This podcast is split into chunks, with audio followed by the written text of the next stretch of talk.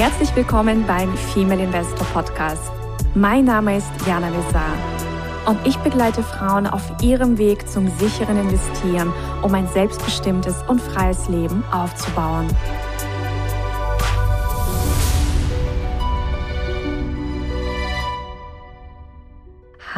Liebe Investorinnen und zukünftige Investorinnen, wir sind heute wieder am Start mit einer gemeinsamen Folge mit Susanna und zwar äh, ja in unserer bekannten Aktienmelange to go und ich sage es mal herzlich willkommen liebe Susanna.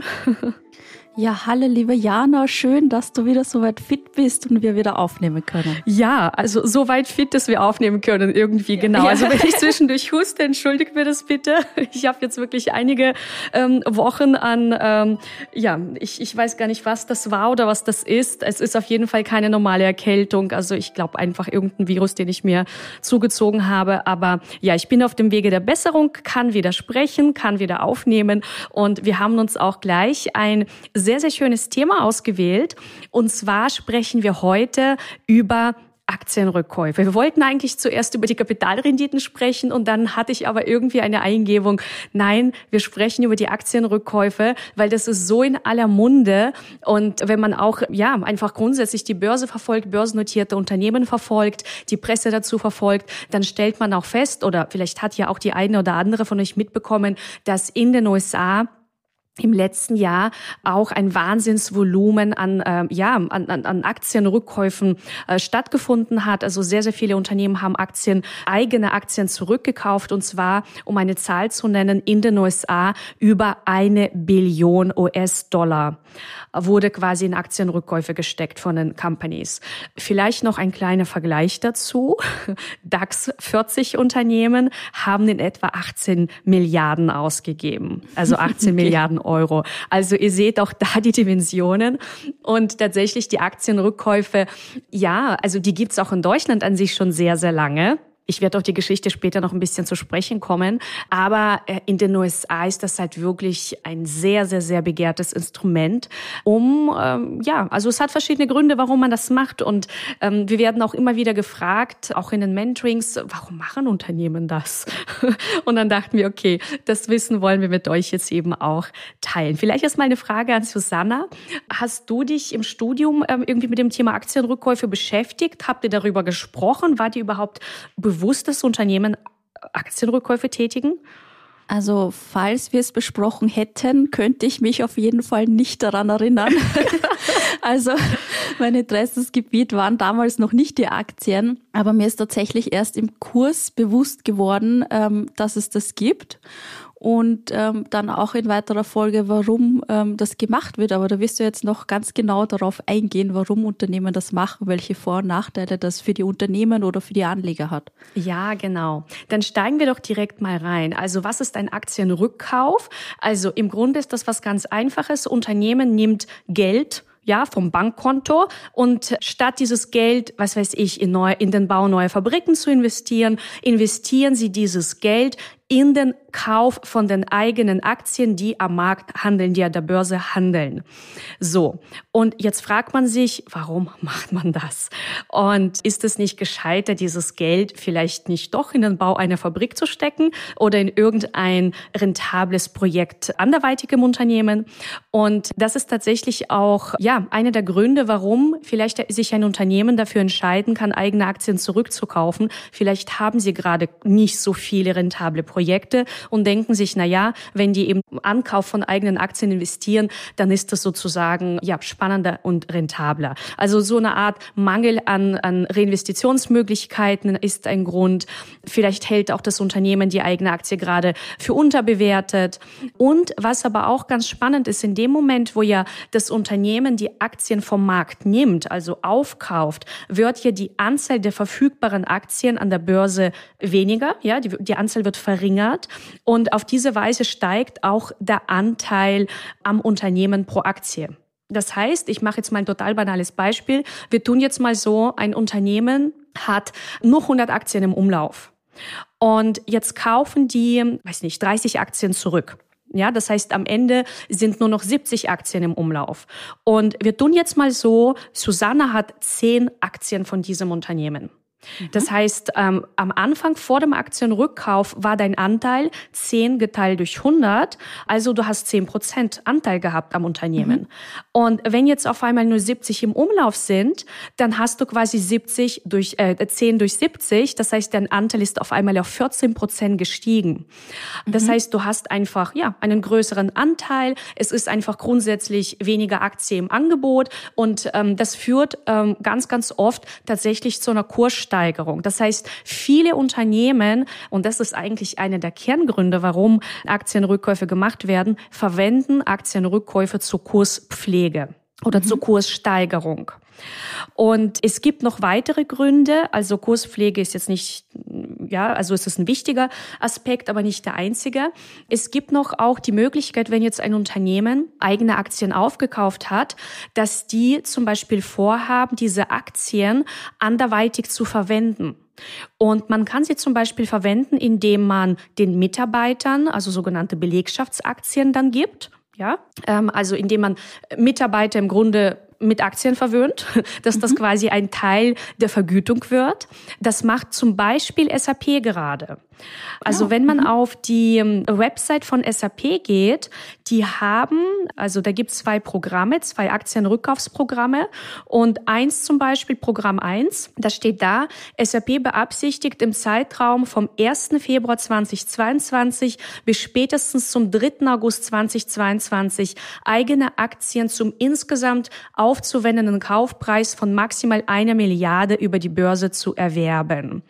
Und das Ganze wurde auch auf einer Hauptversammlung beschlossen. Das ist auch ganz, ganz wichtig. Also ein Unternehmen, bevor es überhaupt äh, sowas macht, muss das auf einer Hauptversammlung tatsächlich auch beschließen. Das heißt, auch die Aktionäre, die Stimmrechte haben, beschließen das ja mit. Und es wird auf dieser Hauptversammlung auch immer festgelegt, äh, wie groß ist eigentlich der Umfang. Also du kannst nicht sagen, na ja, wir machen jetzt mal irgendwie irgendwann mal Aktienrückkäufe, mal gucken, in welchem Volumen, sondern du musst ganz klar definieren, eine Milliarde, vier Milliarden und über welche Dauer gilt dieses Rückkaufprogramm. Ja, also die Dauer mhm. des Programms muss quasi auch feststehen. Und dann muss das Ganze auch nochmal eine Aufsichtsbehörde freigeben. Und wenn das alles gegeben ist, dann kann es mit dem Rückkauf quasi losgehen. Das heißt, okay. SAP hat also hier einmal ein Programm im Wert von einer Milliarde und dann gibt es hier noch das Programm Nummer zwei. Und da äh, steht quasi, also da geht es um den Zeitraum 1. August 2022 bis 21. Dezember 2022. Und da geht es um ein Volumen von maximal 500 Millionen Euro. Und ich habe mir auch noch mal ausgesucht, das will ich euch kurz mal vorlesen, was der Finanzvorstand von SAP auch dazu quasi sagt. Also so wird, sowas wird natürlich uns Aktionärinnen immer mitgeteilt. Also dazu gibt's Pressemitteilungen, Ad-Hoc-Mitteilungen. Also wir finden das auch immer auf Investor Relations. Und er hat geschrieben, also indem wir unsere anteilsbasierten Vergütungen für neue Zuteilungen ab 2022 vorwiegend durch Aktien statt Barzahlungen ausgleichen, möchten wir die Aktienkultur in unserer Belegschaft Gesellschaft weiter stärken und sicherstellen, dass die Interessen unserer Mitarbeitenden eng an den Interessen unserer Aktionäre ausgerichtet sind. Also lange Rede, kurzer Sinn. SAP ist ein Beispiel. Unternehmen für ähm, Aktienrückkäufe und die haben eben diesen Verwendungszweck, dass das tatsächlich als ja also für Mitarbeiteraktien verwendet wird. Mhm. Und ein weiterer, auch sehr spannender Grund, der, der, glaube ich, vielen überhaupt nicht bekannt ist, ist die Tatsache, dass diese zurückgekauften Aktien verwendet werden können, wenn man zum Beispiel eine Übernahme plant, also als eine Art Akquisitionswährung. Also wenn jetzt zum Beispiel, also SAP könnte auch hergehen und sagen, oh, wir planen äh, Unternehmen XYZ in der Zukunft zu übernehmen und die wissen dann in etwa auch, wie viel die dafür brauchen und dann könnte quasi eine Finanzierungsstruktur so aussehen, dass, was weiß ich, 30 Prozent Cash gezahlt werden und der Rest mit Aktien. Ja, mhm. und wenn die eben, ja, diese zurückgekauften Aktien können eben auch als Akquisitionswährung dienen.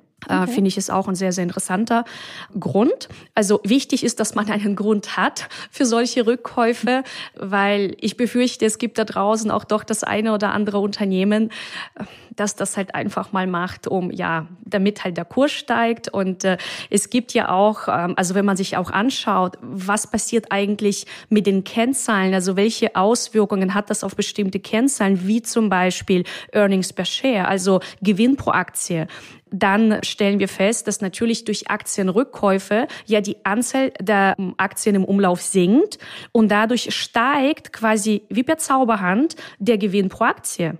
Mhm. Und wir wissen ja, die Börse liebt ja Earnings per Share und vor allem ja, steigenden total. Earnings per Share. ja. Also steigende Gewinne pro Aktie. Also um Gottes Willen, also da jubelt ja, jubeln die Analysten und, und alle Marktteilnehmer, wenn dann mal von irgendeinem Unternehmen.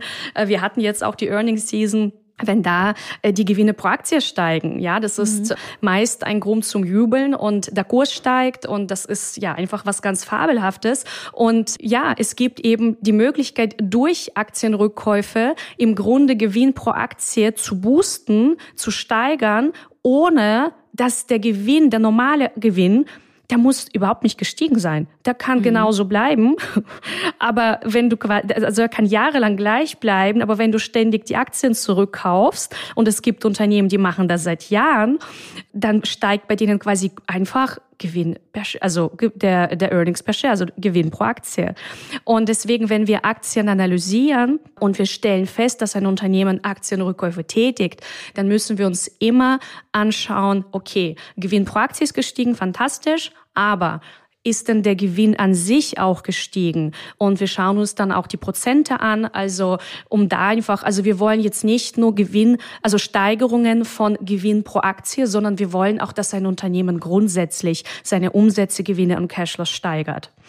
Und äh, es ist vielleicht auch der einen oder anderen Lady nicht bewusst, dass bei vielen Unternehmen, die an der Börse sind, die Vergütung also es gibt ja quasi eine fixe Vergütung bei den meisten Unternehmen und so einen variablen Vergütungsanteil. Und dass dieser variable Vergütungsanteil unter anderem an steigenden Earnings per Share gekoppelt ist. Mhm. Ähm, ich kann auch ein Beispiel nennen, zum Beispiel Starbucks. Okay. Und also die sind nicht nur an Earnings per Share gebunden, da gibt's also da werden quasi Financial Goals definiert, die finanzielle Ziele, wann ist was wie auszuzahlen. Sowas könnte übrigens auch selbst einsehen im sogenannten Proxy Statement, da steht das immer drin und auch wie viel die äh, wie viel das Management verdient. Also da ist das alles äh, transparent beschrieben, wenn das äh, näher interessiert. Wir finden dort auch, wie sie sonst noch vergütet werden. Also ganz ganz viele Unternehmen haben ja auch zusätzlich noch, also bei Starbucks Starbucks liest man zum Beispiel so etwas wie, die haben einen eigenen Jet, ja, also so ein Aircraft, so ein Jet. Also die können quasi, also manche Unternehmen haben Firmenautos und die haben quasi auch einen Firmenjet. Ja, du, wenn wir einen Kaffee hier auf Mallorca brauchen, können sie ja den Jet schnell herschicken, ne? Ja. genau. Ja, also solche Feinheiten findet man dann eben im Proxy Statement, aber das ist jetzt nur am, am Rande. Wichtig ist einfach, wenn man das dann auch analysiert, dass man, wenn man eben feststellt, okay, Unternehmen macht diese Aktienrückkäufe, ja, das, was ich jetzt eben gesagt, gesagt habe mit dem Gewinn, steigt auch wirklich der Gewinn und nicht nur Earnings per Share. Wie ist die äh, variable Vergütung eigentlich geregelt? Und wenn wir uns noch weiter anschauen, was passiert noch, also welche Finanzkennzahlen ändern sich drastisch durch Aktienrückkäufe, dann äh, fällt eine Sache noch auf, das ist die sogenannte Eigenkapitalrendite. Und Eigenkapitalrenditen per se sind ja wahnsinnig wichtige Kennzahlen, also hohe Kapitalrenditen, Eigenkapitalrendite, Gesamtkapitalrendite, das sind ganz, ganz wichtige, ja, ich sag mal, Faktoren oder Unterscheidungsmerkmale auch von Qualitätsperlen. Also Qualitätsperlen, gute Aktien zeichnen sich eben dadurch aus, dass sie tendenziell hohe Kapitalrenditen haben. Und wenn jetzt zum Beispiel Aktien zurückgekauft werden, dann passiert noch Folgendes, das äh, mindert uns das Eigenkapital. Also in der Bilanz wird der Eigenkapital, also das Eigenkapital weniger. Das heißt, wenn wir uns jetzt die Berechnung von so einer Eigenkapitalrendite anschauen, die wird ja berechnet durch Gewinn geteilt durch das Eigenkapital. Und wenn jetzt auf einmal weniger Kapital da ist, also Eigenkapital da ist, dann springt quasi diese Eigenkapitalrendite auf einmal in unermessliche Höhen. Mhm. Und wir können uns ja auch mal so ein Beispiel anschauen. Ich springe jetzt mal kurz hier in mein Programm und wir schauen uns jetzt mal Apple an. Ja, gehen wir mal kurz zu Apple. Da habe ich meine Financials und da habe ich auch schon die, also die Eigenkapitalrendite. Und die war zum Beispiel Stand September 2022 bei sage und schreibe 175 Prozent.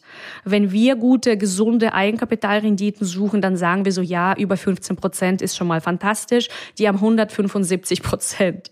Und wenn ich natürlich dann auch in den Analysen solche Extremwerte bei Eigenkapitalrenditen Renditen sehe, dann muss ich das sofort überprüfen und ist der erste Gedanke, der mir in den Kopf kommt, immer, immer, immer, die machen Aktienrückkäufe. Rückkäufe. Mhm. Ja, das ist vielleicht wichtig. Und was wir dann in den Analysen auch noch feststellen werden, äh, wenn eben Aktienrückkäufe passieren, ist, dass die Eigenkapitalquote sinkt. Und mhm. das kann natürlich auch viele nicht geübte Privatanleger verunsichern, weil dann schauen die sich zum Beispiel eine Eigenkapitalquote an. Also bei Apple zum Beispiel haben wir Stand, also September 2022, eine Eigenkapitalquote von 14 Prozent. Da könnte man meinen, oh, denen geht's aber gar nicht gut.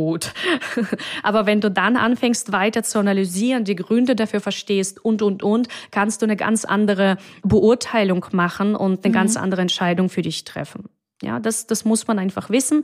Und natürlich auch andere Kennzahlen, wo Eigenkapital involviert ist. Zum Beispiel die Debt-to-Equity-Ratio, also der sogenannte Verschuldungsgrad. Der wird dann natürlich enorm ansteigen. Also auch da sehen wir zum Beispiel bei Apple stand September 2022 ein Level von 2,37. Und wir sehen auch, dass er über die Jahre immer weiter gestiegen ist. Ja, okay. und das, also dieses Wissen um Aktienrückkäufe und welche Auswirkungen das auf die Kennzahlen hat, das ist ähm, ganz, ganz äh, wichtiges Know-how. Und gibt es da eigentlich auch so quasi so Unternehmen, die sehr bekannt sind dafür, ständig Aktienrückkäufe zu machen? Gute Frage. Magst du mal raten, welches Unternehmen ist bekannt äh, für die für das größte Volumen an zurückgekauften Aktien? Boah, ein amerikanisches Unternehmen, relativ sicher. Das Aber ist welches? sicher, genau. Apple? Ja, super. Ja, das ist tatsächlich ja. Apple. das ist tatsächlich Apple. Und die haben also alleine im, zwischen den Jahren 2012 bis 2022 488 Milliarden US-Dollar für Aktienrückkäufe ausgegeben. Und wenn wir uns jetzt allein die letzten Jahre anschauen, ich gehe jetzt mal kurz hier in mein Programm. So, was haben wir hier? Also Share Repurchase of Stock. Also allein im letzten Jahr, also 2022, knapp 90 Milliarden. Wow. Mhm.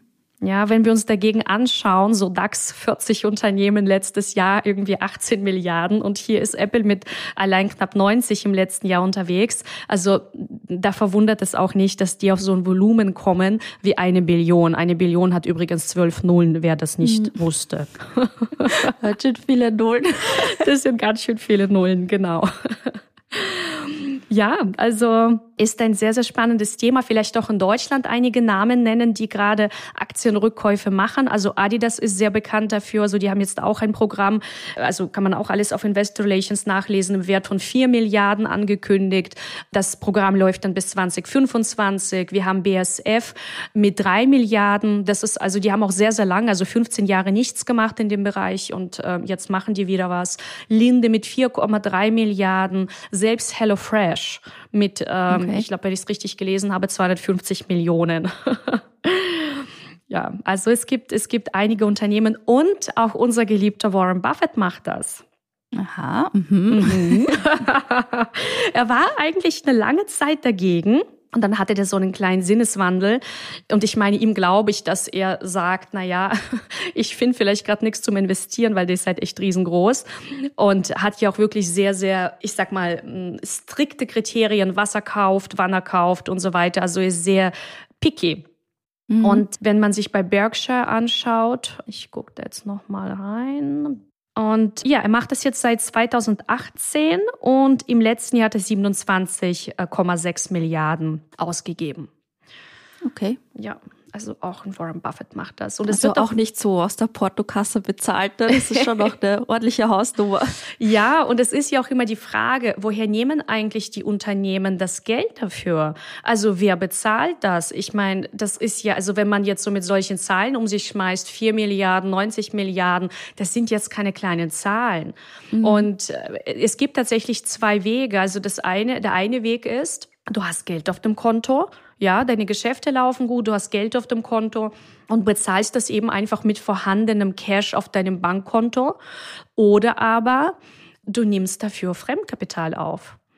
Also in Form, meist passiert das in Form von Anleihen, also durch die Ausgabe von Anleihen und die werden dann quasi ausgegeben mit dem ganz klaren Zweck, Aktienrückkäufe zu tätigen. Also mhm. Apple zum Beispiel macht unter anderem, also die nehmen auch unter anderem Fremdkapital auf äh, für so etwas oder Starbucks macht das auch. Man muss sich dann aber natürlich ganz genau anschauen, also also per se kann man das machen. Man, also wir hatten jetzt auch eine lange Zeit sehr, sehr niedrige Zinsen. Also man kann grundsätzlich, finde ich, auch so etwas mit Fremdkapital finanzieren.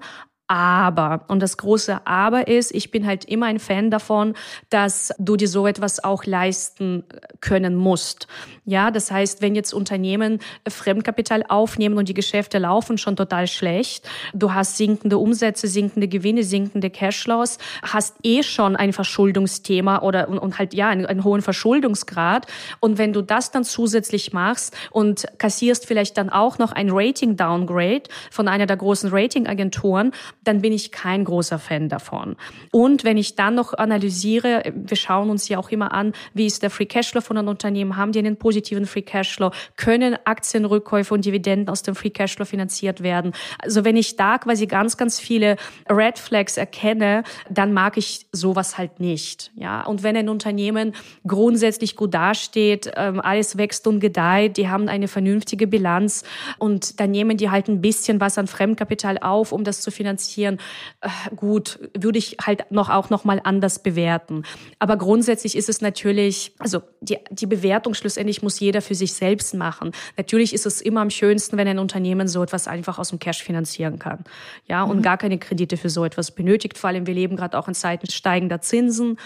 Und Unternehmen argumentieren ja halt auch ganz oft so, dass die sagen, na ja, aber wenn wir jetzt Dividenden auszahlen, dann müssen ja Dividenden quasi, also die Anleger müssen die Dividenden versteuern. Und wenn Aktienrückkäufe gemacht werden und bei, aufgrund der Aktienrückkäufe die Kurse steigen, mhm. dann muss das ja sozusagen nicht versteuert werden, es sei denn, jemand verkauft natürlich seine Aktie. Das ist klar. Aber wenn jetzt jemand zehn Jahre die Aktie einfach noch hält und der Kurs steigt und steigt und steigt, dann argumentieren die halt, na ja, dann äh, ist das sowieso steuerschonender. Ich meine, irgendwann musst du eh Steuern zahlen, wenn du es verkaufst. Aber das ist das, was halt einfach ganz, ganz oft angeführt wird.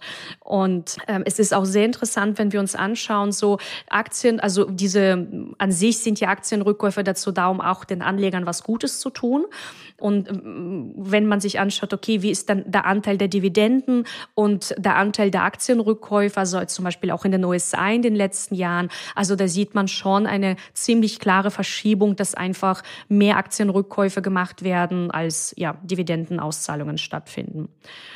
Das, ja, ist auch noch eine sehr interessante Information. Und ich weiß nicht, ob dir bekannt war, es gibt sogar äh, also einen Index, also zum Beispiel von vom S&P, äh, also wir kennen ja den großen äh, S&P 500 Index und es gibt auch einen sogenannten S&P 500 Buyback Index. Aha, naja, ich meine, bekannt war es mir nicht, aber da es ja fast alles gibt, genau. mich nicht. es gibt auch ETFs natürlich, die Aktien, also die Unternehmen umfassen, die äh, die Aktienrückkäufe tätigen. Also auch das gibt's. Es gibt auch also reine Dividendenindizes, also auch den ähm, also S&P 500 Dividend Index. Also das, äh, also es gibt wirklich alles inzwischen. Stimmt. Ja, und vielleicht auch noch mal geschichtlich in Deutschland. Also grundsätzlich war das eine, eine Zeit lang, oder es gibt's ja wirklich schon sehr, sehr lange. Also 1870 wurde das damals ähm, verboten, dann wurde das wieder 14 Jahre später also aufgeweicht, dieses Gesetz. Also das heißt, dann waren ähm, in Ausnahmefällen zumindest ähm, Aktienrückkäufe erlaubt. Und das Thema war aber, ähm, das war vor allem so in den 1930er Jahren, dass einige Unternehmen, die vor allem kurz vor der Insolvenz standen, das ziemlich missbraucht haben. Mhm. Und die haben dann okay. quasi, ähm, obwohl sie wussten, na ja, die Insolvenz droht vielleicht, ausgewählten Aktionären quasi angeboten, na ja, kommt, wir kaufen noch eure Aktien zurück. Und äh, das war jetzt natürlich nicht die feine Englische. Also äh, es, es war so ein Hin und Her in Deutschland mit diesen Aktienrückkäufen und jetzt ist es so geregelt, dass das grundsätzlich also geht. Also das heißt, 1998 hat man dann auch, also im Zuge der Globalisierung, auch diese ganzen Regeln ähm, ja harmonisiert, auch angepasst an den globalen Kapitalmarkt. Und ja, jetzt darf das Ganze eben, wenn man das beschließt auf einer Hauptversammlung, wenn man eben Volumen und Dauer angibt und ähm, es gibt auch, also ich glaube, maximal zehn Prozent vom Grundkapital kann zurückgekauft werden. Also es gibt quasi auch also ein, ein bestimmtes Limit. Also man kann jetzt nicht unlimited ähm, eigene Aktien zurückkaufen kaufen. Also wenn man diese Regeln beachtet, dann äh, steht einem Aktienrückkauf nichts im Wege. Okay, also man kann sagen, Aktienrückkäufe haben gewisse Vorteile, haben gewisse Nachteile. Man muss halt auch immer das Motiv betrachten ja. und ob die eigentlich das Geld dafür haben, das zu tun. Richtig. Absolut. Also ich, ich würde nie also einfach nur sagen, Aktienrückkäufe sind nur schlecht oder sind nur gut. Es ist wirklich, es macht einen Unterschied zu begreifen, wofür wird es tatsächlich verwendet, äh, wie wird das Ganze finanziert, ja, wie ist ihre Vergütung. Also das sind einige Faktoren, die man sich anschauen darf und vor allem darf man sich eben über bestimmte Kennzahlen nicht wundern, wenn die dann eben in der Analyse etwas schräg aussehen. Okay, verstehe.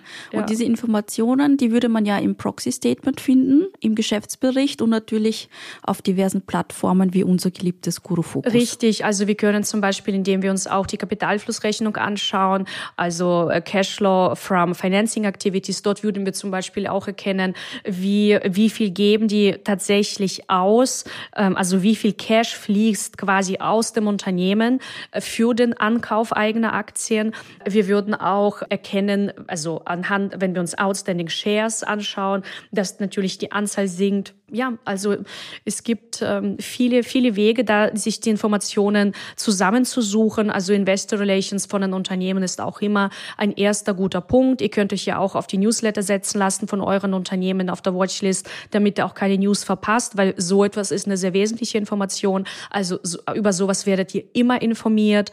Ja, also als, als Pressemitteilung und ähm, ja, also man, wenn man sucht, findet man das. genau. Genau. Und wenn ihr Lust habt, euch auch auf Aktiensuche zu begeben, nach den Qualitätsperlen, äh, dann ja, könnt ihr euch gerne bei uns melden. Und ansonsten wünschen wir euch eine wundervolle Zeit und bis zur nächsten Podcast-Folge. Genau, ihr Lieben, bis zum nächsten Mal. Tschüss. Ciao. Das war der Female Investor Podcast. Für mehr Inspirationen, wie du mit Leichtigkeit zur Investorin wirst, schau gerne auf meine Website www.female-investor.com. Bis zum nächsten Mal, deine Jana.